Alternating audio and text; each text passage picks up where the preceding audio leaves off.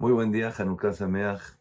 Hay una alajá al final de las alajot de Hanukkah, el cual nos dice qué pasa si una persona tiene solamente para comprar una vela, de Hanukkah o de Shabbat. Aparentemente cualquiera de nosotros diría, por supuesto, que la vela de Hanukkah. Por la vela de Hanukkah estás obligado a vender tu ropa para poder hacer pirsúmanes por las velas de Shabbat. No tienes esa obligación. Si tienes, la pones. Si no tienes, no la pones. Pero el Rambam, la Gemara nos dice lo contrario, que la vela de Shabbat es más importante. ¿Y sabes por qué? Dice así la Gemara, porque la vela de Shabbat es para tener shalom. Y el shalom es lo más importante que existe. Acaba el Rambam diciendo, porque toda la Torah fue hecha para tener shalom. Y sí, aunque sea que las velas de Hanukkah tienes que vender tu ropa, pero acuérdate que todavía hay algo más importante. Y esas son las velas de Shabbat, las cuales nos traen y están hechas con el propósito de tener shalom. Estuve pensando mucho en Shabbat acerca de la guerra, acerca de la crueldad, el salvajismo, las cosas que hemos escuchado que en la vida se habían escuchado.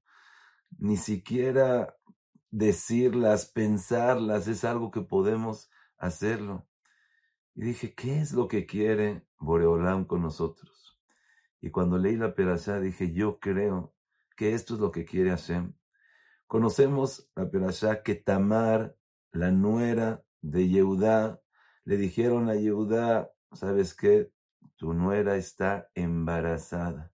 Inmediatamente dijo Yehudá, Otziu Betisaref, quémenla.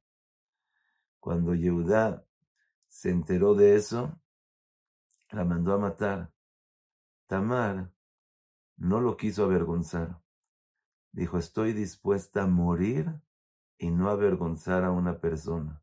Solamente le mandó a la persona que pertenecen estas cosas, estoy embarazada, pero nunca quiso avergonzar. Vemos de aquí hasta dónde llega la obligación de nosotros, de los Yehudim, de no avergonzar a alguien.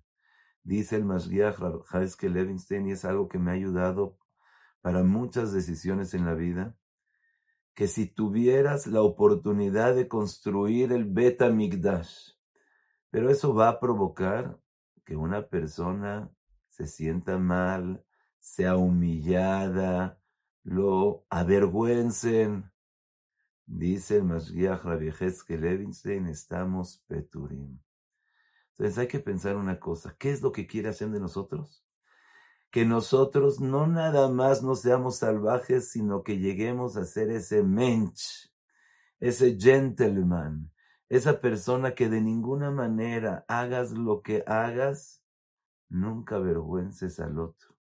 Acuérdate, vela de Hanukkah, sí, tienes que vender tu ropa por ella, es pirsumanés, tienes que tratar de el milagro publicarlo lo más que puedas pero hay algo más importante que son las velas de Shabbat, las cuales nos dicen el shalom en tu casa. Por eso las velas de Hanukkah se prenden en nuestra casa, adentro de la casa, para poder simbolizar que lo más importante es ser shalom y tener esa paz interna, ser esa gran persona, ese gentleman.